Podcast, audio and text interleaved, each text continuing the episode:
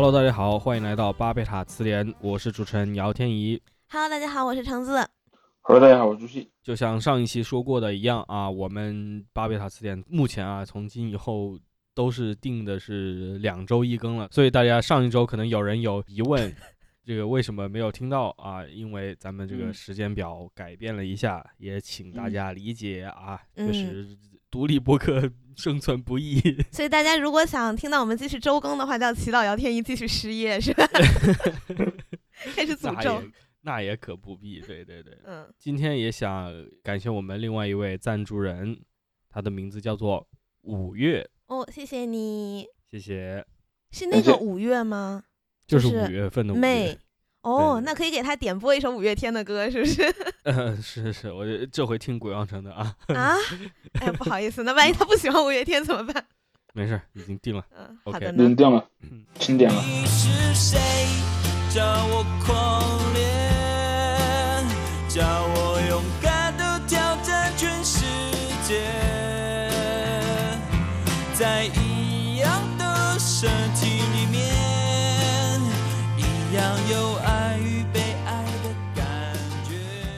然后在这期节目开始之前呢，我也想简单的做一个这个小通知，因为上一期咱们惊喜的上了小宇宙的首页，谢谢然后也。也有听友反映，也有人在这个评论区反映，就说有些听众对于节目意见比较大的时候，可能会嗯发表一些比较激烈的意见。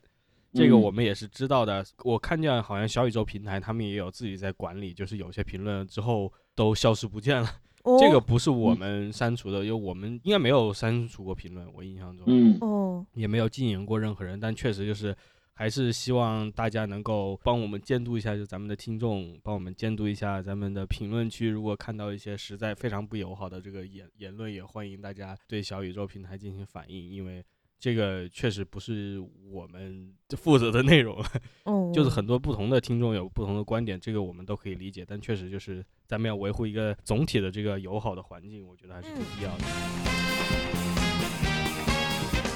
那么咱们就开始今天正式的节目吧。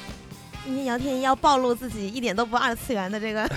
我要暴露我自己有点二次元，就是不是一点没有，哎是有点你。连名都不记得。行，来考考你，考考你。嗯，这一期的主题主人公就是名侦探柯南啊，以及他的两位女性搭档，一位是毛利兰，一位是灰原哀。在我这个年纪，就可能九零后，就是九五前、九五零后的这一段时间出生的人，可能《名侦探柯南》这部剧在大家的这个成长的历程中都是举足轻重的角色。包括大家经常就会评知乎上什么在哪儿，哎，柯南最恐怖的集数是哪些，等等等等。嗯这个剧播了现在上千集了吧，也也就嗯衍生出了不可避免的各种 CP。然后这一次这个事件的一个导火索呢，其实就是还没有在中国上映的一部剧场版嗯发了一个这种成年的 CP 党争，甚至冲上了这个微博热搜。然后这部剧场版就是柯南的这个第二十六部剧场版。来，晨晨告诉大家叫什么？M 二十六黑铁的余影。对对，在这部剧场版里面出现了一些柯南和灰原哀的互动，导致就是大家开始纷纷痛骂青山刚昌啊，然后包括这个 影片本身，影片制作方就说他们把这个柯南的以及里面其他人物的这个人设彻底写崩。但是很快，这个争端也就燃到了所谓的这个新蓝党和柯哀党之间，这两个 CP 群体开始了长达一两周，这现在应该其实还在继续，就是长达几周的这个在网上的互相谩骂，甚至就是有人就说，在他们的这个群众的呼吁之下，所以这次的北京电影节才把《黑铁余影》撤下了展映。啊，对于他们来说是一大功绩，因为这表示了这个行为维持了某种正确的价值观。嗯，这个发展在我来看来是在整个这个 CP 党争的历史上比较新鲜的一个事情，因为我们等会儿也会稍微的从最开始的这个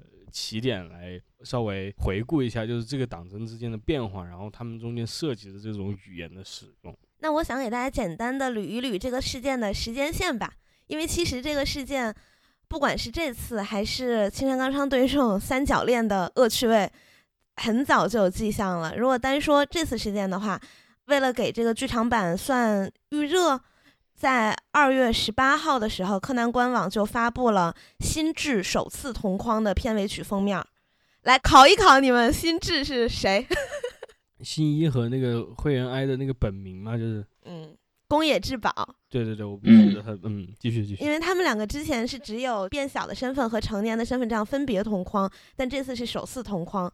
然后呢，过了几天之后，二月二十七号，青山刚昌去优衣库，因为有新的联名嘛，有那个 UT 的联名，他在那里同时画了新兰和柯哀的签绘。当时我记得还有一个词条叫“青山刚昌端水大师”，我哪边都不得罪，哎，我两个都画。嗯但是呢，过了一个月，三月二十七号，这是在剧场版上映之前就已经开始骂的一个事件，就是柯南优衣库联名版 UT 公布，柯南穿着柯哀眼镜超人名场面的 UT。然后其实到这个事件呢，虽然大家在吵，比如说柯南为什么要穿柯哀的场面，然后什么之类的，但是毕竟那个眼镜超人的案件是某一年，好像是二一年吧，就是柯南人气案件票选的第一名，所以大家也就觉得，那你多少还算有点理由吧。然而到了四月四号，《黑铁的鱼影》在日本上映十天前办了一个试映会，就有点像媒体场的感觉。然后当时呢，有一个中国的大 V，他其实是个小 I 的粉丝，他中了门票，然后也在微博晒了自己的门票，晒了一些当时的照片，然后还发了那段被传很广的剧透。但后来这个事情爆发之后，大家就一开始是猜测他是不是真的，然后到后来就是开始以他为真的为前提开始进行争论，之后那个原博就设置为不可搜索、不可评论这个保护模式，而且删除了。但是这个事件呢，就是已经 留在这里了。然后中国的粉丝实在气不过，在微博上怎么骂都是不过瘾，还去了推特，去了官推下面各种评论，把官推就是呃逼到或者怎么样，让他们发了一个声明。然后这个事件，反正到现在呢，就双方的争论就也一直在继续。然后我刚才说，为什么说是青山刚昌一贯的恶趣味？就是如果大家看柯南集数比较多的话，比如超过五百集左右，然后看过一些剧场版，大家会发现，虽然说青山刚昌很喜欢青梅竹马这个设定，里面每个角色都有一个青梅竹马，但是也都有一个小三儿。就比如说啊像大家打引号，打引号，不能这样。他就是一个好好那好吧，那就打个很很可爱的小引号的小三儿，嗯，就比如说像平次和荷叶，这可能也是大家认知度比较广的 CP，也很多人都在猛嗑这个大阪黑鸡，对吧？然后还有荷叶，然而在唐红的恋歌这个剧场版里面出现了一个红叶的角色，其实他在漫画里也早就出现，但戏份不是很多。然后这个红叶呢是个千金大小姐，因为小时候和平次有过一个那种就是约好今后再战的约定，她就把平次认为是她未来的老公，然后就开始公然跟荷叶放话说我要跟你抢平次，然后平次在动画和漫画里一开始还对他有一点抵触怎么样的，但在剧场版里面竟然开始说哎呀这个姐姐的欧派好软什么之类的，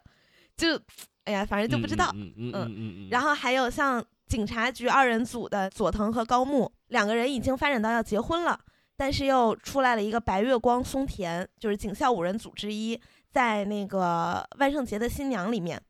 反正也给这段感情画了一个句号吧，甚至有点像佐藤觉得高木是松田的平替的那种感觉的剧情出现。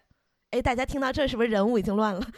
但都是一个就是这样的男女配里面，后来再进入一个新的女角色，对吗？啊，男角色松田是男角色，哦哦是 OK OK 这个包括佐藤和白鸟和小林，然后明美和秀一和朱迪啊，这是女的，然后还有反正就有很多这样的搭配，所以如果说大家看的比较多，其实对于出来一个这个角色或者出来一个这样的操作，也不会很惊讶，只是说这个操作出现在一个明显有官配的作品里面，因为官配其实是作者给你糖让你硬磕。你再怎么样，就是包括像柯哀粉，其实从我小学时候开始看，的时候还买那个俏佳人的盘，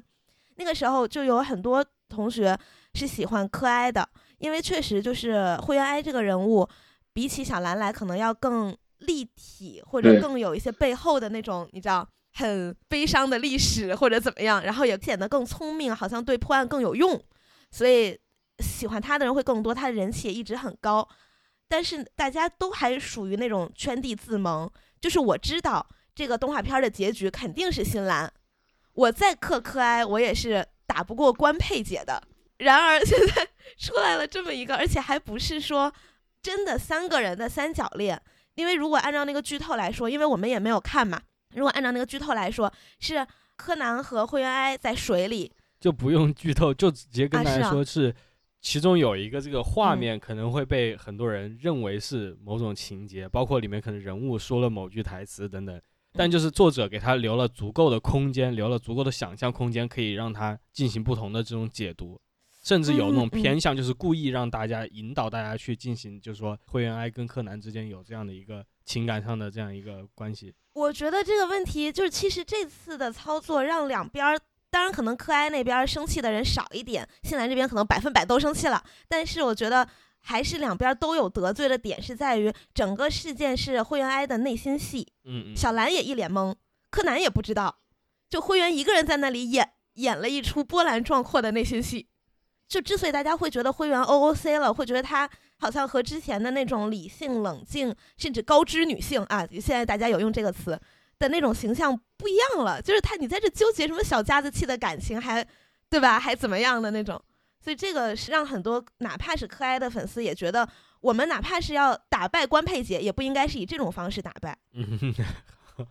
那么你有什么？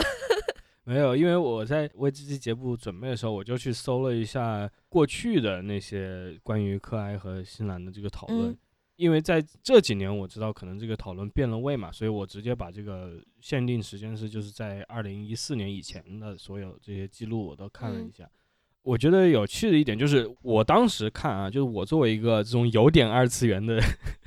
这样一个观众的这个经历的话，我最早看到柯南和灰原哀出场那时候，柯哀这个 CP 并没有在网上就是没有出圈，肯定是没有出圈的，因为我当时看的还是电视台的转播，还没有说是点播台或者是别人拿出来卖碟的那样的情况，就还是电视台在转播的时候，播的当然是那个台版翻译的嘛，翻译的那个柯南，所以那个时候比日本可能真正播出的时间稍微滞后一点，但也没有滞后太多。然后再等到嗯可能在我停止看柯南，昨天跟古阳城我们两个互相估计了一下，可能大概一百五十集左右的时候，我嗯停止看了。但就是在那之后，又过了两年的时候，我才就是感觉到、意识到，就身边真的有人就说他是非常磕柯哀的，嗯或者是非常喜欢这种 CP 的。然后我我也就是注意到这种类似的同人创作开始多了起来，就是你在其他网络的空间里面，你会不小心的就看到。然后我在看的一个就是应该是二零一四年吧，就是说什么柯南二十周年的一个投票，就是二十周年呃应该是一六年，柯南是九六年在日本播出的呃漫画的一个投票，应该是。啊。它连载啊，连载二十周年，对对对，连载二十周嗯年的一个投票。然后其中那时候的那个人气王就是灰原哀，对，灰原哀一直人气很高。对灰原哀那时候票数超过毛利兰和工藤新一，就超过他们两倍，就是灰原哀是三万多票嘛，毛利兰和工藤新一嗯都只是一万票。柯南现在有一个就是股圈儿的圈前五人组，就是新一、灰原哀、安室透、基德和赤井秀一。安室透和赤井秀一都是可能比较后面出现或者嗯才丰满起来的人物，然后嗯。灰原哀在这里面是唯一的一个女生，然后她的谷子的价格也比小兰高很多，所以就是 也没办法所以所以就是嗯其实到那个时候，就是一几年中期的时候，柯哀就是 CP 粉的数量啊，嗯。在实际数量上可能就是远大于那个新兰党的。嗯，这个我不觉得不一定，因为毕竟新兰是官配。比如说，你像我室友，怎么说呢？他完全不我们现在说的二次元，他就是从小看柯南，然后看到后来电视不播了，但是那个时候他能上网了，这差不多在差不多时时期的感觉，所以他就开始在网上在爱奇艺看。然后看到现在，他也不参与那些讨论，他也不关注这个二次元 CP 的党争。我觉得这个群体是很大的，但是他们可能不会去很积极的为新兰争取，但是他潜意识，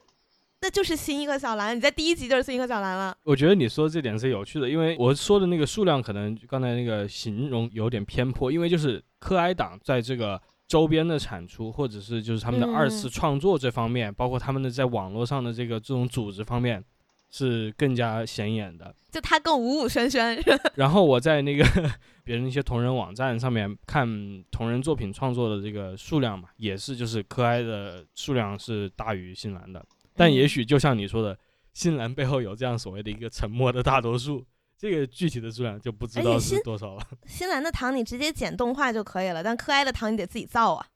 也许就是这个造的过程让大家得到了很多乐趣嘛。对呀、嗯，可以理解，可以理解。对，因为这个事儿里面其实涉及到一个文化产品和受众之间的关系的一个根源性的问题。其实我们之前的节目里面也有探讨过这个问题嘛，就说嗯同人创作这件事儿。其实最早的时候，比如说就像那个呃美国的大概七十年代的时候，就出现那种比较早期的同人创作社。同人创作的逻辑是什么？同人创作的逻辑就是要寻找原作中不存在的东西。嗯无中生有。对，就是要无中生有。然后比如说那个最早像那个什么《星际迷航》那那 CP，那个什么船长跟大副的 CP，你说那个原作的作者可能压根儿从来就没想过这个问题，甚至是由于他没想过，他才留下了很多可以给你创作的素材。比如说船长和大副两个人是搭档，他们肯定会有很多在一起工作的场景嘛。但我从来没有把他们拿拿来当做感情看过。但是有一些观众就是说，哎，那这个不是可以把它用作感情方面的解读吗？比如你看他们俩在一起携手退敌，或者说互相帮助，或者说一个人遭遇危险，另一个人很担心，我就强行要把它解读成和感情有关，那这就形成了同人创作的一个基础。但是其实那个《名侦探柯南》这个事儿让我觉得是一个比较有意思的一个变化是什么呢？就是受众或者说读者对作者的一个干预，比如说。像我说的，在我们刚才讲的那种模式下的这个呃观众进行的一些所谓二次创作呀，或者自己的解读，他不一定把它写成了一个作品，或者说把它剪成了一个视频或者怎么样，它不一定有成型的作品，但它可能对这个作品里面的人物关系是有某种解读的。然后嗯在这个过程当中，我其实是不希望这个作者在比较早期的时候，至少那个时候的主流观点，就我不希望作者来讨好我。比如说，呃，你是那个《星际迷航》的那个制片方，你知道那个观众开始磕那个呃 Kirk 和 Spock，有这个时候你突然强行在那个剧情里面把这个这个这两个人就写成是真的同性恋俩人在一起了，那肯定是会被观众反对的。嗯观众的观点就是，哎，你你自己该干嘛干嘛，我们也该该干嘛干嘛，我们互相不要干预。包括当年那个好些年前，我曾曾经有一次采访过那个呃南派三叔嘛，当时他也有人说，那个南派三叔的那个小说里面不也有很多那种 CP 党嘛，对对就停写党。当时就说他其实他也跟一部分的读者交流过，那些读者也表达过这个意见，就你写你的，你不用强行为了我们的审美而去做什么。我们想要的东西，我们自己会去通过 同人、通过二次创自己产粮。对你自己官方做，反而让我觉得很不舒服。我觉得这种自觉是一种，但我不是说绝对的是早和晚这个二元对立的意思，我是说这个在比较早的年代，这是一个比较常见的一种心态。而另一种心态是什么呢？呃，我觉得这个作品里面，我对它有一个解读，对不起，我希望你官方一定要按照我的解读来走，这也是另一种心理。就这两种心理其实是代表着两种你看待这个作品的时候的不同的心态的。比如说，就像我们刚才讲的柯哀党，如如果我们按照那种古典的伦理观的话，那柯哀党的态度是什么呢？哎呀，你自己要写新兰就写新兰，我才不管你呢。然后我们自己通过我们自己的解读去另外的一个，相当于是个平行宇宙了。然后嗯我们去搞二创，呃，所以说他可能是不希望官方发糖，甚至反对官方发糖的。当然，那个什么受众希望干预作者这个行为也是早有根源的，就像大家都知道的这个，呃，《名侦探柯南》所致敬的那个原作，也就是那个福尔摩呃斯，柯南道尔写的那个福尔摩斯。其实福尔摩斯就强行被读者改编过结局的，嗯就当年不是那个柯南道尔写的，差不多有个结局了，写完了之后，应该是福尔摩斯和莫里亚蒂同归于尽了嘛。对，然后就收到了大量的读者来信，说你怎么能这么草率呢？所以他后来又写了一个说，哎呀，其实那个福尔摩斯没有死，然后他又出来了。所以这种事儿，我们其实就发现了一个态势是什么，一个趋势是什么，就是受众和作者的关系其实是变得越来越微妙的。嗯就是说，他其实是一个应该说是一个共同作者。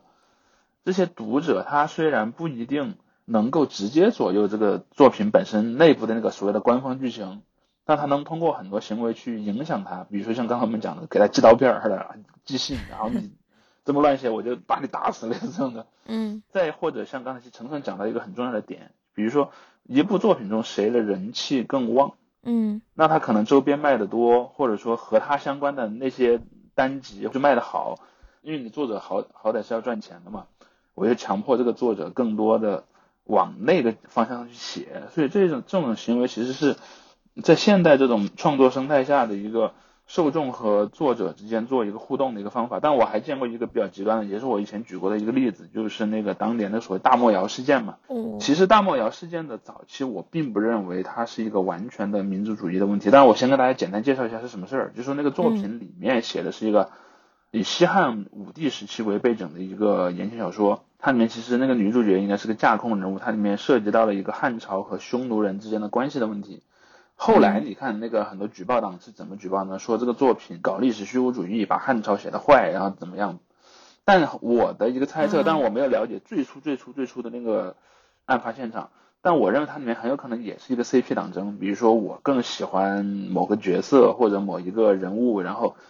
但是呢，作者写的那个方向是不符合我的预期的，所以我就通过举报的方法去让他遭到一些困难，所以这也是一种嗯当然，这个是比较特殊的方法了，就是在中国会出现的一种，就是呃读者跟作者互动的方法。但是像我们刚才讲到的，像在这个《名侦探柯南》里面，他可能更多的依依靠的还是什么呢？依靠的是那个读者去通过买周边，或者说在网上发表一些言论，然后去影响这个作者。当然，对作者来说，他可能他心态也比较复杂。很多人就说，哎，他是不是故意放纵，对吧？两党党争，然后来让这个对，这个作品引战。对，让这个作品维持一个人气嘛，因为这个作品连载很久了嘛，嗯，还有人说那个热搜都是偏方买的，对，可能故意的让他这个衰老的生命再重新去去去去爆发一下，对它是有这样一个因素在里头的，呃，但是这里嗯面的一个问题就在于说，读者在多大程度上认为自己是这个作品的主人，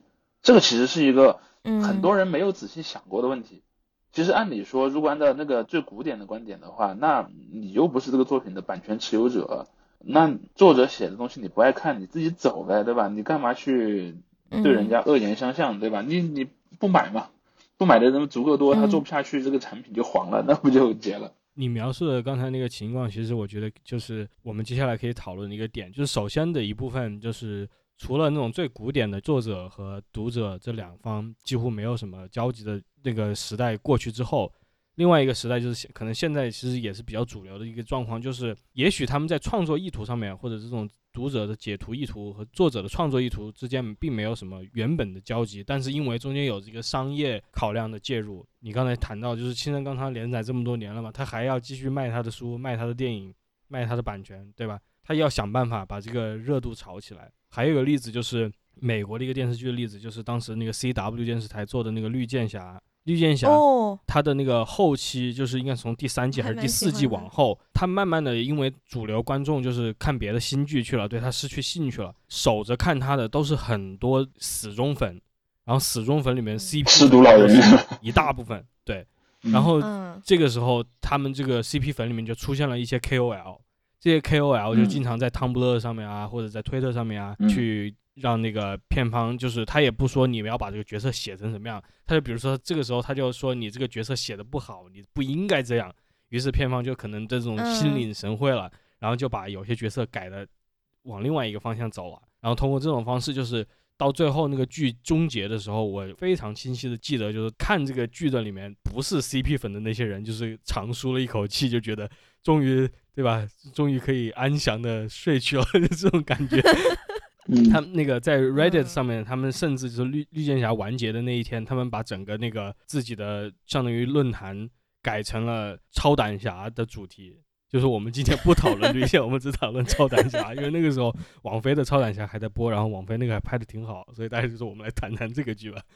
那也是因为 CP 粉是吧？呃，很多人至少就说归咎于就是之后那个剧的很多人物发生了很很大的变化，或者变得嗯很奇怪，或者戏份加重、减少等等，大家都会说就是因为就是有些非常有影响力的啊网红在推动这个剧的这个推进，包括他们剧的编剧在一些漫展上啊，一些这种活动嗯场合也会鼓励这种互动。还有一个例子，嗯大家可能更熟悉一些，就是这个扎克施奈德的粉丝嘛。当然，这个里面可能有一种幻觉的成分，因为扎克斯奈德的粉丝并没有带来太多的影响，他们可能会声称自己是那群把那个扎克斯奈德的导剪版《正义联盟》复活的人，嗯，但其实也不一定是。对，是不是有点像现在有些粉圈的逻辑了？对对对对对，其实就跟甚至跟那种就是偶像选秀的逻辑都很相似嘛。对，因为其实我看柯南看的很少，我看柯南还真的就是我甚至都不知道有灰原哀这个人的程度，就是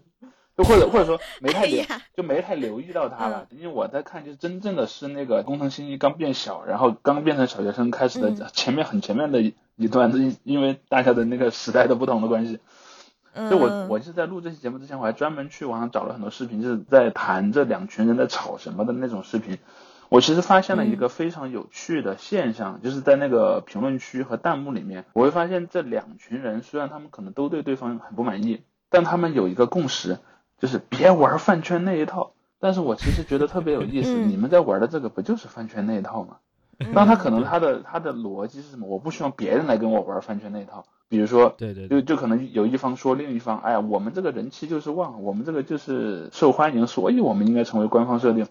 可能另一方就不这么看嘛，或者说，哎，你们不应该去搞那种什么，呃，因为这里面有一个最有趣的事，就是我经常看到现现在的网上的很多网友就经常说，哎，我们你们不要搞饭圈的那一套。这里面其实有两个隐含前提，一个是饭圈那套是坏的，所以你不要去搞。第二个认为他说饭圈那套其实可能影响到很多东西，但我其实觉得其实不一定的，它这个变成了一个一个叙事，一个 narrative，但是它不一定是一个事实。就是比如说，我觉得我我不知道新藤刚昌本人有没有解释过这个问题，我我推测他应该是没有解释过的。他在这里面，他对这个事儿知情的程度以及他利用的程度到底是多大，我觉得是要打问号的。不过看他嗯给那些周边签名啊，包括做那些周边，我觉得他还是肯定知道的。对他可能是知道的，包括我刚才举到的例子，南派三叔，你说南派三叔知道他的作品里面有那么多所谓的 CP 党人吗？他肯定也知道，但是他可能对这些 CP 党人内部的心理模式也好，或者说整个呃行为逻辑也好，他可能也不是完全的清楚，而且他也未见得真的能够有效的或者说去去利用他们。我觉得这里面其实还有很大的这种就是所谓的认知上的一个一个跨度的，不过战火已经燃烧到已经燃起来了嘛，对。对对，而且包括其实我刚才又想到一个很早的例子，就是金庸，嗯嗯，因为我们说的这一类作品，它是为什么这些作品容易被影响，是因为它处于一种连载状态。因为我们知道，在文艺作品当中，有一些作品它是一出来就是个整体的，所以你就没有什么，就是你读者再不爽，你跟他之间是没有什么 可以去互动的可能性的。但现在，呃，尤其是在这种商业化程度很高的这种前提下，大量的作品都是处于连载状态的。处于连载状态这件事儿本身给了读者这种权利，就比如说某某某作品，然后我知道啊一出来之后受欢迎了，那他可能三年后要拍二，那对不起，由一产生的这一批粉丝就会开始想很多办法去影响这个创作者。你在二的时候要按照我的想法去去做，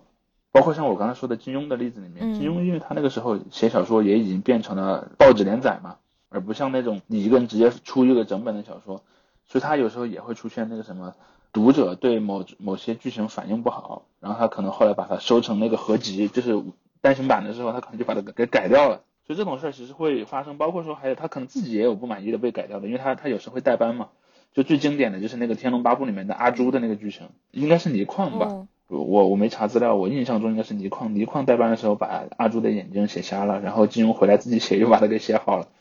所以说这里面其实是一个非常复杂的生态。当然我们现在可能一般简单理解就是一个读者与作者的一个二元关系，而这种连载的形式、商业化的形式给了读者非常大的权利去影响作者。我觉得这个其实是读者自我训练的一个结果。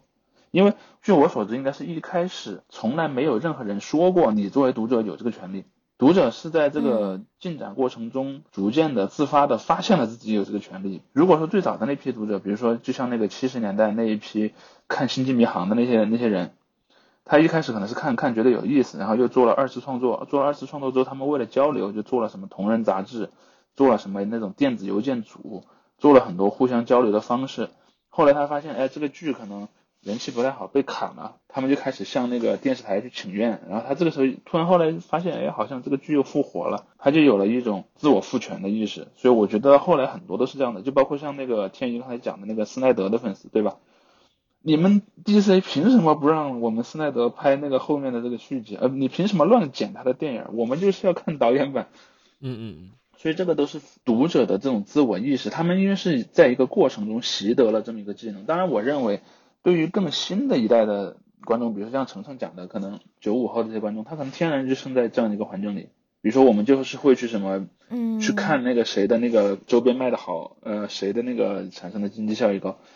这已经变成了一种自然而然的东西。甚至我看好多网上的一些网友讨论娱乐新闻也是这样讨论的，说我们家谁谁谁人气断层，你跟我们争，你有那个底气吗？就是变成这个样子。嗯，这个也是随着互联网起来的吧？因为像你在早期根本碰呃，不到一个是你，碰不到作者，还有第二个，你缺乏一个量化的东西来衡量一个作品中哪个因素起到的作用大。呃比如说你在嗯六十年代，你知道某一部电视剧有收视率，然后收视率低了，这个电视剧会被砍，但是你无法知道这个收视率高或者是低是受了哪个因素的影响，比如是某个角色塑造的好呢，是题材好呢，还是某个演员的那个人粉多呢？你不知道的。但是后来有了这些更多的可以去计量的工具之后，你就可以去知道，就包括像以前那种呃男团女团啊，包括像这种什么卖一些什么音乐的这个唱片，在日韩都有嘛，呃以某个特定的队员为主题的那个唱片，那可能那个人的卖的特别多，嗯那对不起，这个时候就开始变成了一个可以去分解，我觉得这也是一个非常有意思的一个现象吧，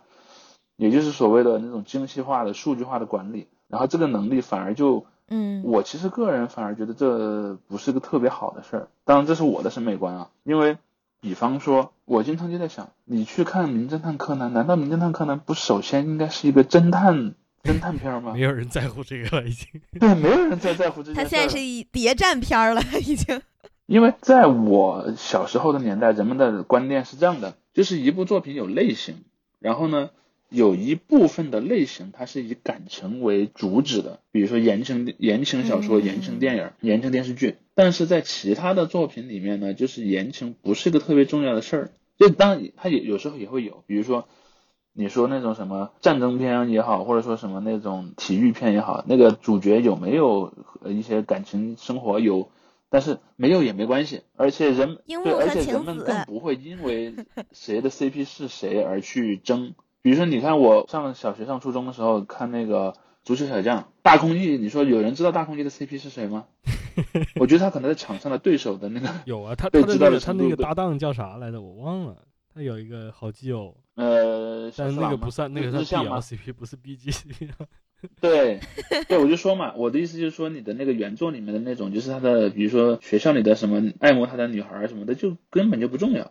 但是你会看到说，有很多的观众在他们眼里，这个 CP 变成了一部作品当中最重要的东西，如果不是唯一的东西，那也是最重要的东西。然后呢，就围绕这个 CP 去吵架，就是说把一切都看成了言情剧。其实我个人是不反对你从一切作品中去寻找言情这么一件事儿。但是我比较反对的是你否认言情之外的东西，所以就变成你看这个作品里面没有任何人在聊它的主题，只有在聊他的 CP。嗯嗯，这也是因为就是嗯回到这个作品本身，青山刚昌穷途末路，写不出来什么东西了。对，当然具体嗯到这一部作品，它确实是有一个作者自己的这个力量衰退的问题。我觉得如果单说《名侦探柯南》是哪类的话，当然他听名字感觉像是一个侦探推理哈，但是我觉得他纯那种日常案件侦探推理，这已经成为了水级数的 方式了。它的主线红黑对决嘛，其实还是就是黑衣组织，还有这些嗯、呃 FBI、CIA、军情六处，然后还有就日本侦探这红黑双方的对决。当然你后来会发现。酒厂里都是卧底，只有秦九一个人在干活，对，就这也成为一个梗。但是就是之所以《名侦探柯南》的 CP 从它一播出其实就有，也是因为它第一集就有了，第一集游乐园就是新兰嘛，然后后面也一直在说新一和小兰，比如说小兰一直在等新一，但一直等不到，然后很就那种很牺牲的那种心理，然后还有对，然后还有他变成了柯南之后，他其实想要坦白，他好几次想要坦白，但是为了保护小兰都没有。然后包括在第一部剧场版那个《引爆摩天楼》里面，也是两个人互相救赎，就是到最后是小兰要剪那个炸弹的线，然后新一说你剪你喜欢的颜色就是红色就好，这样咱俩要生一起生，要死一起死，因为他们两个其实当时就在一栋楼里面。然后但小兰最后还是剪了蓝线，因为她说那根红线可能就是牵起我和新一的红线啊。嗯嗯，就是非常，他每一个作品都是，就是这个新新兰的感情线都是主线的一部分。然后包括在那是零几年吧，还是一零年出了一个 OVA 叫《十年后的陌生人》，他讲的就是柯南变成，就他整个故事几乎没有推理，就是柯南和小兰的那种错综复杂的感情。所以我觉得这个是就柯南这个作品可能和其他的运动番或者什么偶像番什么不太一样，就是他从一开始就有一个恋爱的核。然后从灰原哀一开始出来的时候，大家就其实有点纳闷儿，因为他对新一特别的在意。但是大家那个时候还可以说是因为他是一个科学家，他想看看自己的这个药到底引发了什么样的嗯效果。但到后来呢，就有他开始有一点点怎么说呢？反正就有一点点不太对劲。但是在漫画里几乎没有柯哀暧昧的戏份儿，然后在动画里呢，有一些灰原哀的示好，柯南也都没有回应。所以就是柯哀一直是，虽然说他们可能声势比较浩大，但是在官方的地位里一直是绝对屈居官配之下。然而在这一座，直接就是把他暴杀官配嗯党，所以，这个我也是嗯想顺着这个点到之前我们聊的，现在就是这种 fan 文化 fandom 的变化，特别是这种中国特色的一个变化，就是朱熹已经提到了嘛，就是大家很很善用举报，对吧？善于举报，这个这是一个、嗯一个点。哎，我看到说说举报灰原做实验是人体实验七三幺什么的这种，呃，是这种都出来了，嗯，还有什么举报青山刚昌是日本右翼分子吧？这种应该很嗯早，好像也有，那个可能都不一定是党争 造成的，对。嗯对，之前就有，但就是这回，因为嗯这个剧场版呃出出现了，我在节目开头提到，就说有人他们会说自己没有举报，是这个人民的呼声让北京电影节做出了正确的选选择啊，在中央六台的呼吁下啊，北京电影节的这个主办方遵循了民意。但是确实就是大家如果要用举报这个武器的话，他们得找一理由，于是他们就会把灰原哀的这个形象，现在非常明确的就是要归为，就说是这是一个一，他如果就作为一个这个恋爱的竞争对手，那就是道德败坏的这个闯入者，对吧？小三儿、嗯很多这种他们在嗯互骂的时候，一方会骂另外一方是三姐，就会在底下留言这样说。嗯，嗯，还应该是指应该是只有那个新蓝党会骂柯哀党是三姐吧？柯哀党没有什么对对对，我我对对新蓝党吧？对，我我就说不是嗯所有的新蓝党都会去骂人，所以就是可能嗯中间这一部分会骂人的人，他们就会用这个词儿。然嗯后就是还有人会说，因为在那个剧里面，大多数时间，你像柯南和灰原哀都是七岁小孩嘛，所以说你们如果说嗯你们这些做二创啊，去给他们开发恋童癖是吧啊？对对，你就这就是属于搞儿童色情啊，这个又是哦一个大棍子就打下来。哎，这真的有点 对吧？但他们的精神确实是大人，但是他们的身体确这实是小个就。属于什么？对，写他是个小孩，然后强行说是个大人。对对，所谓的打引号的合法萝莉嘛，就是。嗯，但是柯哀党也会用这个，就是逻辑、嗯这个逻辑反过来，就说你柯南大多数时间都是一个小孩子，你小兰是一个成年人。哎，不是，他会争争辩说小兰喜欢的是那个成年版本的工藤新一，所以你看他们就会自称新兰党嘛。你柯南大多数时间都还是一个小朋友嘛，所以就说大家在这个互撕的过程中，那就是都完全对彼此不留情面。但我觉得这里面确实有问题的哎，。如果是新科，也真的，很尴这里面确。实是有很多问题的，就是说，因为在这个作品当中发生这个剧情，在现实中是不太可能发生的嘛，所以说你如果一定要用现实世界里的那种什么道德观、价值观去评价它，其实还是有有挺大的一个矛盾在里面的。当然，可能很多人是这样的，很多人是如果说当下的状况对我所磕的那个具体的内容有利，我就沉默不语，对吧？嗯嗯，对，但万一 是我喜欢的那个阵营不利，我马上就开始说了，哎呀，那个这里面有什么儿童色情，扣帽子呗，反正甚至按照剧情，工藤新一应该是在是在高中生阶段就变小了，对吧？对。如果你按照嗯中国人，他现在还是高中生如果你，按照中国人主张的那种价值观，那你小兰是个高中生，你也不能谈恋爱啊。你只是比七岁小孩大一点，嗯但你仍然是在十八岁以下的。所以这里面其实你要去争这个，嗯就会变得非常的 怪异，你知道吧？但是也确实就被大家当成了武器嘛。我觉得这里面有一个非常有趣的一个点，就是说，对于作品里的感情争论的道德审判的这么一种倾向。就比如说，大家都知道，喜欢日本动画的人都知道一个什么白雪，对吧？又到了白色相扑的季节对，又到了白色相扑的季节。就它白学，它所隐含的一个逻辑是，它至少有这么一种观点，这个观点不一定被每一个观众所接受，但至少它是存在的。这个叫叫什么呢？就是先来者有理。哦，明明是我先来对吧？先来者有理，他这么 他这么他的一个假设就是说，任何现存的关系都是不应该结束的。它其实隐含了这么一个判断。所谓的原配党嘛。嗯对，包括所谓的大婆教也是这个逻辑，就是大婆一切有理，当然，我不是在鼓励出轨，嗯但是说原来的关系本身是可以终结的。我不管是在现实世界里也好，还是在文艺作品里面也好，都是可以的。但是，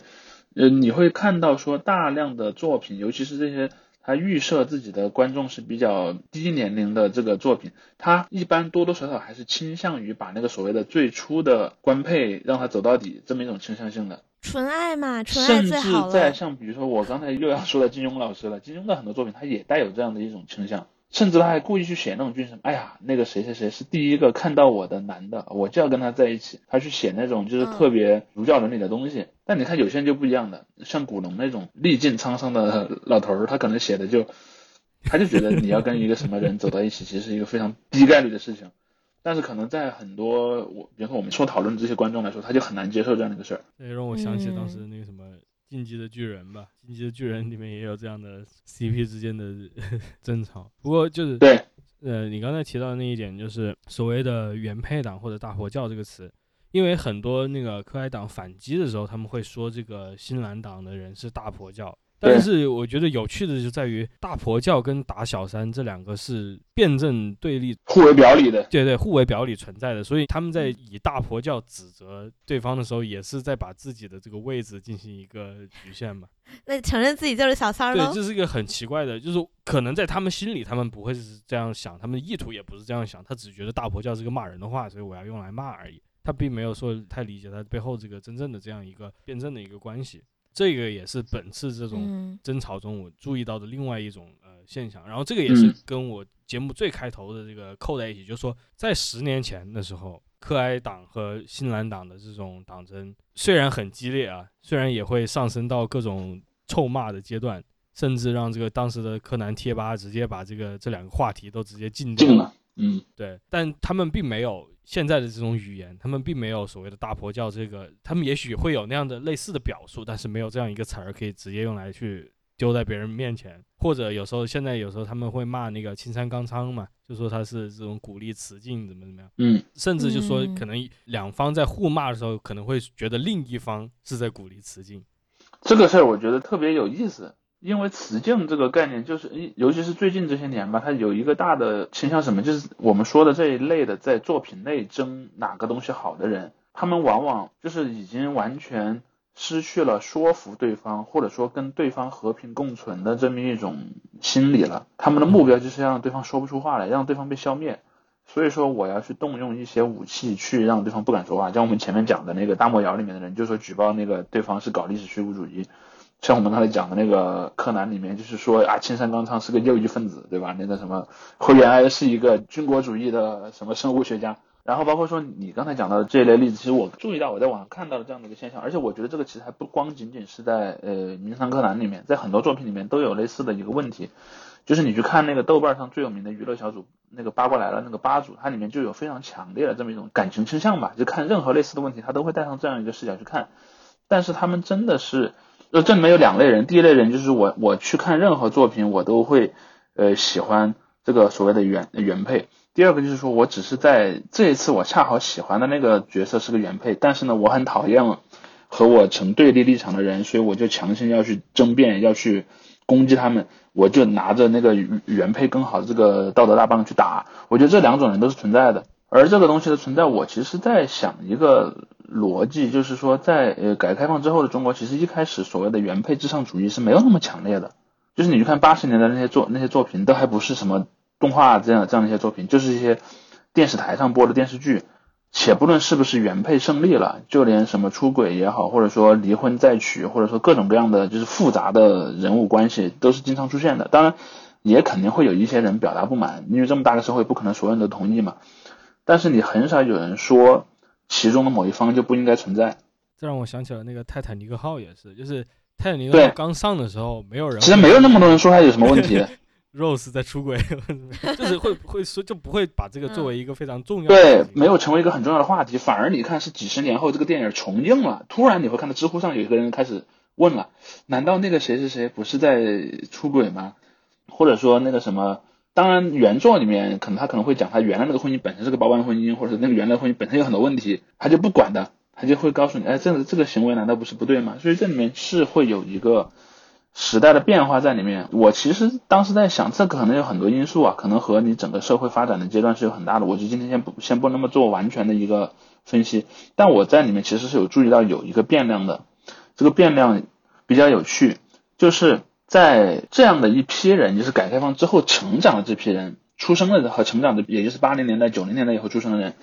他们去学习到这种道德观，因为这里面有很多他自己是没有恋爱过的。或者说恋爱经验非常少，因为可能从小就已经在上学了，也没有经历那么复杂的人生，他们对这些的观念形成一个自己的判断，有很大的因素是来自他们看到的文艺作品，而这个文艺作品又分成两类，一类就是这个作品本身，第二类是什么呢？是这些作品中的创作者的生活，因为它也成为了一种作品，比如说，呃，香港某明星深陷豪门什么那个问题，对吧？比如说某个女明星嫁了一个什么富商，或者说某个女明星又跟富商离婚了，又或者说那个什么某个男明星又怎么样，就是这样的故事特别多。后来就形成了像那个什么台湾和香港的娱乐节目，就尽整天报道这样的事儿。这些事儿本身也连续剧化了，也就变成了去训练很多人的观点。所以你去看《八卦来了》这个小组的名组名就来自于《康熙来了》嘛，《康熙来了》里面其实经常谈论这样的一些问题，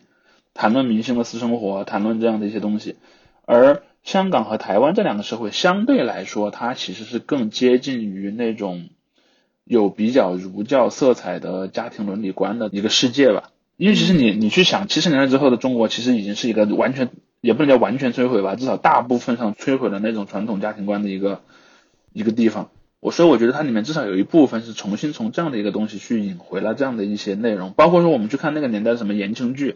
很多那个什么琼瑶言情剧，它其实是以什么清朝到民国时期作为它的背景设定的，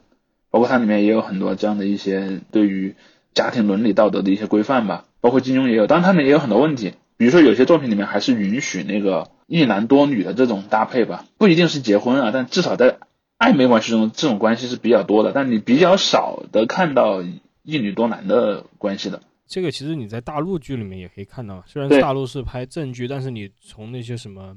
就是比较以后宫视角啊，或者是家族视角的那些电视剧，它也很强调这种传统的一种儒教观念，但是它中间还有一层，就是它有一个这个封建的这个东西在里面，就说你一夫多妻实际上也是合法的，所以它中间有这样一个装置，相当于一个剧情设定，给了你这里面的很多男性角色一些方便，然后可以开展一些跟这种女性角色。在一个大银行合法的一个状态下开展跟不同女性角色的这种关系和暧昧感情线等等，这个我觉得对于可能很很多人的这个成长也有一点潜移默化的塑造关系。当然不会有，包括你今天也不会有人说举报我说这个轻宫剧里面鼓励这个不正当的男女关系，因为就是 这时候大家会说，哎，你看那时候就是一夫多妻怎么地吧，是吧？嗯，当然可能会要求现代的。我是听说，好像现在说有很多你现代背景的剧里面，你就最好不要安排什么出轨啊，或者三角恋啊，或者是对对对，我对对，就是在这个不同的时代背景。只不过这个也回到就是你你刚才说这个可能最后的落脚点还是在于就是说你喜欢的角色是什么样的，或者说你喜欢的 CP 在这个争端这个可或者可能的争议中是个什么位置。也许很多类似的情况，它并没有处在一个争议的位置，所以我们也并没有看到大家对于这些事情有太多的激烈的讨论。对，而且你看，像当年的那个琼瑶剧时期那些女观众，她们很少用雌竞这样的词语去形容这样的作品。当然，你也可以说那个时候的女性的那个权益觉醒意识还没有那么强。但是，无论你怎么说，就是这个竞争关系是存在的。而且，我觉得这里面的一个很大的问题在于，你去使用雌竞这样的词的时候。比如说，我经常看到有很多网友在说啊，不能搞雌竞。那我的问题来了，一个没有雌性的世界是什么样的？这个我觉得虽然是另外一个话题了，但也许就是简单的也回应一下，就是在这个争端里面提到的。因为有些人就说，不仅仅说反对雌性，而是说反对提这个雌性这个概念的嘛，也有嘛，就说现在是这个青山刚昌 在那里胡写，也也不关这两个角色太多的事情，就是不应该是这两个角色之间。或者他们的 CP 粉之间打得你死我活，而把这个矛矛头指向青山刚昌，我觉得在这个程度上面，这是一部分人啊所谓的这个反雌竞的一个想法，就是说大家有更大的敌人，其实是更明显的敌人，你们不应该在这个过程之之间发生内斗。这个跟可能有些场合大家用到的打引号雌竞这个词是不一样的，因为有些场合大家是把这个过程个人化的，比如说一个女性单个的女性跟另外一个单个女性之间。在事业上，在很多情况下是事业上，在一些小的场合，一些比如在感情上发生的一些争执。我觉得这个词汇就看可能使用人或者使用场合，它这个上下文的一个不同，对它它也它其实变成了一个特别特别泛化的一个观念，就是如果你做一个最泛化的观念是什么呢？化妆也是雌竞，对吧？就是或者穿一个特别 girly 的一个一个衣服，穿一个特别女性化的衣服，那也是雌竞。这个问题就很大了。包括说感情这件事儿是不是一个绝对意义上的先来后到，或者说一个怎么样的关系？它其实非常的复杂。而且如果你一旦用雌竞这个词，我我反对这个词的逻辑是什么呢？就很多人在使用这个词的时候，他仅仅就是不爽我所喜欢的那个结局没有出现。比如说我呃假定啊，假定我说我喜欢某一个 CP 或者我某喜欢某个关系，你怎么不想我所喜欢那个角色很有可能也是雌竞经营了别人而产生的一个结果呢？这个时候他可能就不再去在乎这个是不是雌竞的问题了。嗯，我觉得这次说雌竞的点是有点在于说，因为对于灰原哀这个人来说，爱情这个线在他的的故事线里面，迄今为止都不是那么重要，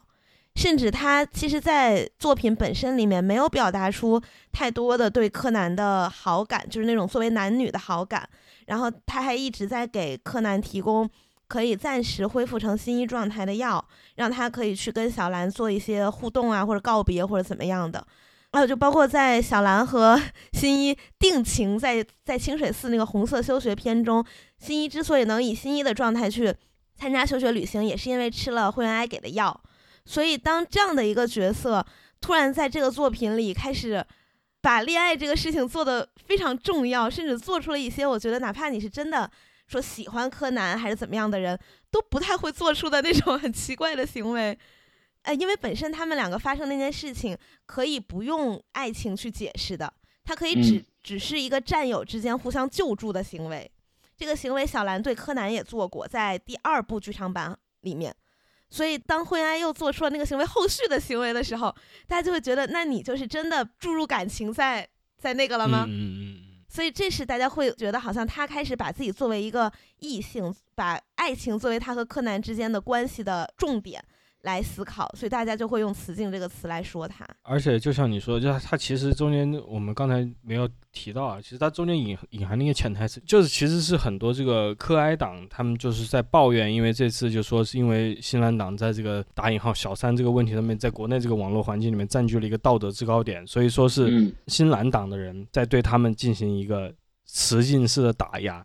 嗯，对会员 I 进行一个雌竞式的打压。那“雌竞”在这儿的意思是什么呢？我们这意思就是说你要去对另一个女性进行一个泛道德化的评价，大概是这么一个逻辑。哦，对吧就说是这种喜欢小兰的人就看不过另外一个，就像你说的，就是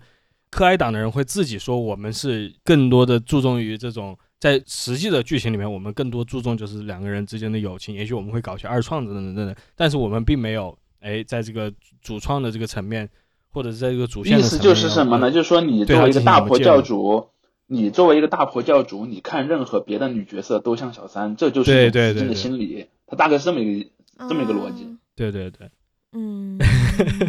就所谓的娇妻嘛。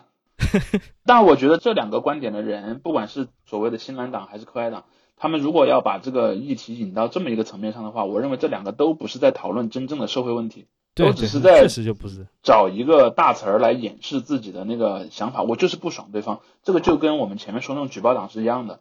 只是这个举报党不是诉诸行政强制强制力量，而是诉诸于一种所谓的公序良俗。嗯嗯嗯，嗯，就是其实我一开始我有点理解柯哀是，就是我就可能跟 CCTV 六那个那个老师说的差不多，就是他们是一种战友情。然后，当然，在这个战友情里面，你可以延伸出一些，比如说，我们都背负着共同的秘密，我们有共同的使命，我们要一起去和邪恶势力斗争。然后这个时候两，其实两个人也都想保护好小兰，让她作为一个就傻白甜，就继续生活在那样安全的环境里。所以我们又不能把这个秘密告诉小兰，但我们可能在这种并肩作战的过程中，会产生一些惺惺相惜，甚至那些 CP 党可能会觉得有一点暧昧，有一点那种默默的靠近的感觉。所以这个是我一开始理解的可爱，但如果当灰原哀做出那个行为之后，这个就 就变了。所以我觉得，但这里面就涉及到另一个问题了嘛，就是说这个关系有没有一个变化的权利？就是因为我们这里面涉及到两个问题，第一件事是，如果这是一个作品，这个作品里面没有权利这么一说，这个作品就是作者爱怎么写怎么写。但是说，如果假定是在现实世界当中有这样一个关系，那么他有没有这样一个权利？就是因为这里面就有有一点是什么呢？包括其实你说的那个观点，其实我我相信是能代表很多人的。比如说他说，哎呀，对灰原哀这样一个角色来说，可能爱情不是他所主要追求的。那么你这个认知是怎么来的呢？就是可能是从作品里来的，比如作品里面塑造他他是个科学家，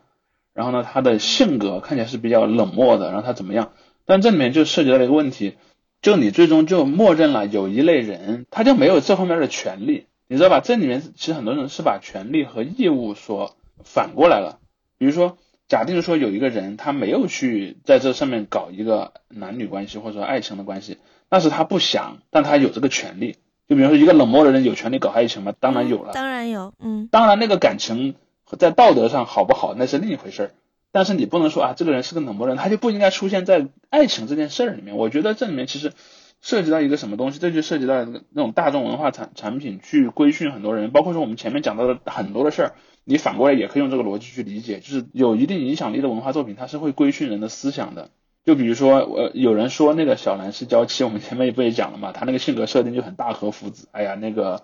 一直护着自己的那个男朋友，然后在默默的等待，默默的付出。对吧？他他整个性格设置设置是有一个作者在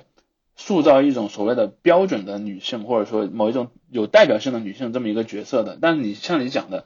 如果说在前面的逻辑里面，我们把灰原哀塑造成了一个科学家，那么科学家应该是跟爱情没什么关系的。这个其实又是另一种规训。当然，我觉得无论作品内怎么说，但是作品外的话，这样的感情有转化是一个。我先不在道德上评判是好是坏，但是是一个会这样发生，而且当事人是有权利这样去发生的这么一个情况吧。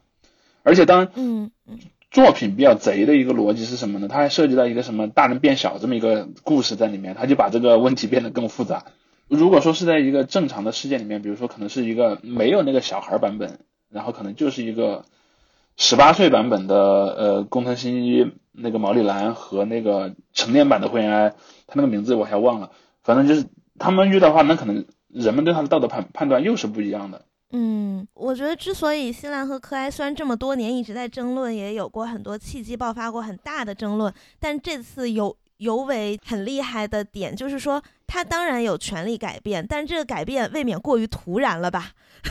就是他可以改变，但是他的他作为一个人物。呃，如果我们认为他应该是一个正常人，我们用一些正常人的思维去想他的话，他不是外星人，对吧？他还是个人。那之前也没有迹象，也没有一个转变，突然在这件事情上，你选择了这么去想，而这个想法，但是比如说，嗯，比如说科哀党就会说，难道这不已经是暗示了几十年的一个东西了吗？因为第一，这不是个现实世界里的事儿；第二，就算是现实世界里的事儿，它可能也很复杂。举个例子啊，比如说，就像刚才那个天怡说了嘛，科哀党也是一个历史很悠久的党派嘛，他可能就会说。那是你们看不见呀。他说那个，比如，比方说某吉某吉，他们俩那个，你看他们俩之间就明显很在意对方。某吉某吉他们俩之间的那个呃合作很密切，就是说这些东西本身就已经是铺垫了几十年的一个转化的前奏，只是说今天这集里面它的那个转化的这张牌被挑明了。但可能比如说，如果你是站在另一个阵营的人来看，他可能就觉得你说的那些都不是啊。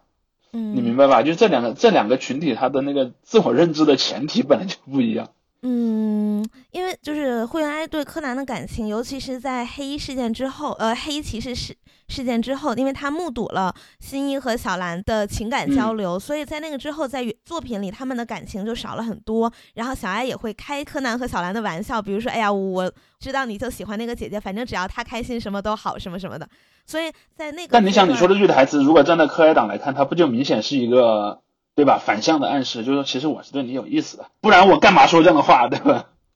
对，但是在那个阶段之后，我因为我也是有很多就一直在看动漫的朋友，他们甚至从可爱党变成了，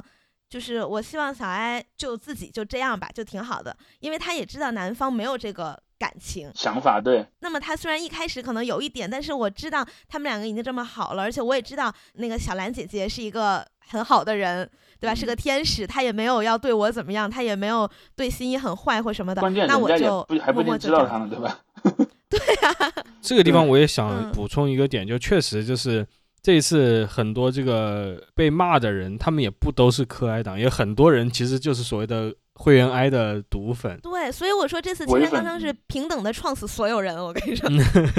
对对对，因为因为这个其实也是刚才没提到的一点，包括之嗯。前提到的关于雌竞的争论呢，很多人也是在讲这一点，就是说我们只是会员 I 的粉丝而已，我们喜欢会员 I，我我发一个图，然后你就在这里骂他是小三，人家都根本根本没掺和你这事，对不对？嗯，所以所以他们会在网上进行这样的这个反击。我觉得这个其实也也是现在的，如果像你这样说，就是可能正统的柯哀党声势没有那么大之后，或者是他这个中间出现了分化之后，很多其他粉丝也是被牵连，因为这个历史包袱被牵连了进来。独哀党他们现在叫。嗯嗯嗯嗯，那我想提一个，就是之所以会员哀这次，比如说大家可能还是会有些人觉得怎么说呢，可能有点共情他或者有点支持他，也是因为小兰在这个作品里实在是太拉了，就是在最近。因为如果你们二位看的是比较早的时候，可能还觉得小兰是一个。就是一个很生动的女高中生，也很活泼，有小脾气，然后不是还就是还经常跟新一，比如说闹点小别扭，因为她力气又很大，所以会一拳把路边的那个电线杆都打碎什么的，就是还会有这些很可爱的点，然后也会有自己的想法，包括她在跟柯南的时候，可以很坦率的说出“是啊，我最喜欢新一了”，然后让柯南脸都红了 那种感觉。但是在最近几集，就是最近一段时间的小兰，就变得有点像贝尔摩德口中的那种天使了。他的口头禅就是“真是的，爸爸跑到哪里去了？真是的，柯南跑到哪里去了？真是的，柯南和爸爸跑到哪里去了 对，这个其实？”嗯这种变化在所谓的外文，就可能汤姆勒圈，它有一个专门的词叫做所谓的嗯 Flanderization，它是从辛普森一家的一个角色的那个就 Flanders 从他那个名字里嗯变过来的，就是说那个角色之前是有一点深度的，但是嗯因为他某一个特质可能就是它就被比较突固化了出于是后来嗯作作者就只用这个特质，在每次写的时候只把这个特质写出来，就让嗯这个角色变得非常单线条。因为你说这个，我现在回想起来，就是我那时候看柯南，我还挺喜欢小兰的一个原因是什么呢？就是说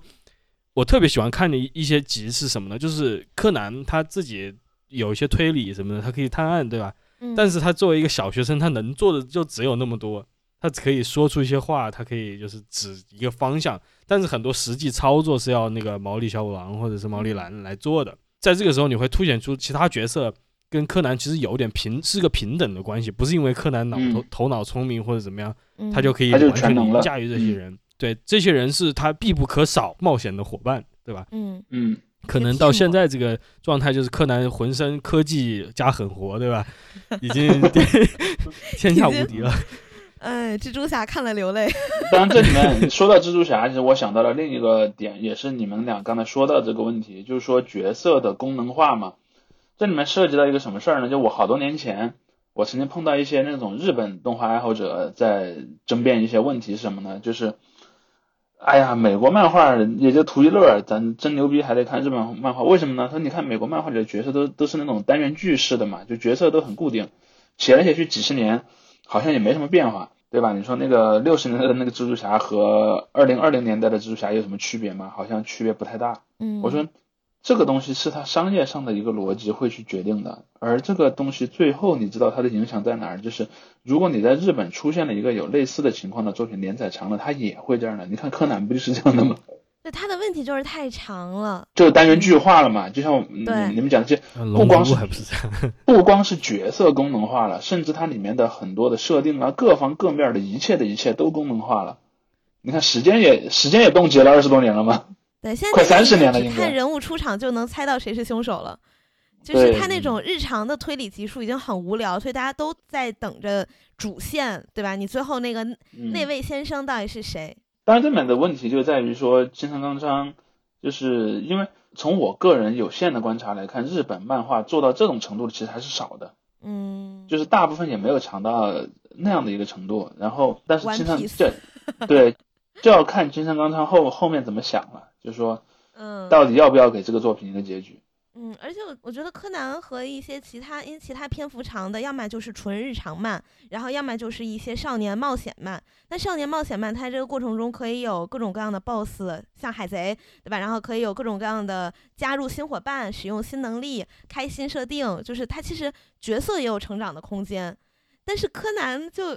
他就一直在上小学。对，对，就你说他自己，他除了说就是没有我我我嗯突然想到一个点啊，就如果我嗯们从那个作品，应该是一九九四年漫画开始的哈，如果我们从那个时间开始就直接往前移动了三十年，这三十年呢也没有找到那个解药，剧情就走了三十年，会是什么样一个情况？那小兰应该已经 已经三十七岁了。的柯南四十八岁了，已经对快五十了。对，四十八嗯快五十了，然后柯南算变小了十几岁，变小十岁左右吧，应该，那他也三十几了，他七岁过，嗯，也三十几，就马上四十了，应该。对。如果按那个设定的话，他马上也快要到四十岁了。就柯南的时间一直，他们里面是只有相 对时间的，对，嗯，然后就比如说在多少年前，然后发生了就黑对所以我就说嘛。年前谁加入，嗯，很多之前那些粉丝说啊，你看美漫玩这时候怎么样，就就很怎么，你看哎，柯南也这么玩的，唉，现在大家就等着看柯南的主主线结局，因为不然嗯，就是你真说柯南这个人物在这在在在这么多年有什么成长吗？好像也我其实觉得呃，不管是什么新蓝党、可爱党还是别的什么党，这些爱好者吧，其实我觉得不应该互相寄刀片儿，应该一起给青山刚昌寄刀片儿，让青山刚昌赶快把大家现在在呼吁的，把这个作品 早点完结了，完结了之后你官方给了一个说法，结束了，OK 没问题。然后呢，嗯我们这些爱好者，我们再搞二创也没什么心理负担了啊，就不会说给你怎么样了，应该是应该是那样的。就我觉得其实这个就跟我刚才提到跟那个那些绿箭侠的粉丝，包括之前的那个火影忍者的很多粉丝也是这种态度，就是说你把他了结了，你让他安详的死去吧，就这样那个你不要再折腾结果出来博人传，结果还有一个博人传，对，不，那到时候再出别的作品，那就是另一个问题了嘛，就是一个新作品里的问题了。对，现在青山刚昌已经把黑羽快斗的故事出去，叫魔术快斗，反正他还会有几个等于这个世界的衍生作品。就柯南主线真的可以差不多了，柯南宇宙，对，把柯南终结了，然后搞一个柯南宇宙，不也挺好的？哎只要我也想看看怪盗基德的故事啊。大家粉丝都在还在不停的买他的 UT，没有嗯办法，哎，但是就是用销量来，因为虽然说哈，大家可能柯南的粉丝他们什么会说不要搞粉圈这一套，但其实你说 Jump 系的连载，它就是根据你的那个 enquete，就是每期后面的问卷儿。然后你会给这期的漫画排个名，然后他们会统计这个名次，然后如果它的排名一直很差，这个漫画就会被腰斩，这不就是粉圈吗？其实，所以日本漫画也一直有类似这样的操作。大家如果看重版嗯出来那个电视剧的话，也能知道。所以这个根据销量或者金钱这种很经济哈、很商业的标准来衡量，也不是一个从粉圈带过去的东西。一开始都是大家一开始是这样的对开始用钱包投票了，对嗯，，OK，那最后来晨晨揭晓你的这个 CP，他显然是新蓝绝对党啊，你听他说话就是新蓝党啊。没有，你昨你昨天不是说喜欢的是另外一个角色是原子吗？啊，因为他有钱，不是 因为这个真服啊。他和金吉真真的很好磕，就是我是因为我从小看，所以我一开始接受的就是新兰。那在他们嗯两个没有吵架、没有分手的前提下，我觉得对吧？那就是出轨。然后我最后我也想我也想补充一点，就是我真正在搜那个二创的，就是同人文啊，同人文数量之后排第一的根本不是 BG 的，就是排第一、第二的都是 BL 的。肯定这让我就是想起来，就说应该是前是二十三还是二十四的剧场版的时候，是那个赤井秀一跟那个安室透嘛，啊，就是炒这个 CP 嘛。当时哪有什么人上来反驳？我估计这是不是就是笔记之间互吵无所谓，你你 BL 你动都动不了。因为现在你看柯南看看到现在这么多年，你能坚持看到现在的哈，就是粉丝群体已经怎么说？我觉得很杂，就是还有嗯，当然还有看推理的，但绝对是少数了。然后磕 CP 的可能是一个大多数，然后还嗯有一些沉默的大多数是看童年的，就纯粹是闲得无聊，我打开一集。因为柯南到现在如果没有主线的话，你从哪集开始看都差不多。然后，对，然后要么就是像我这种，可能偶尔看一集，就是看那种很科学的集，很看乐子的那种。或者别人专门有总结出来主线集嘛，对吧？对所以其实现在柯南这个群体，就是他战斗力还很强，但是因为太杂了，所以就会出现各种各样的有趣的现象。嗯。我觉得大家可以去看看科学好像这一年内我忘了是什么时候了有一集是他们去一个雪山去滑雪然后目睹了一起杀人案那一集如果我想起来的话我会放在评论区那集真的太搞笑了。嗯。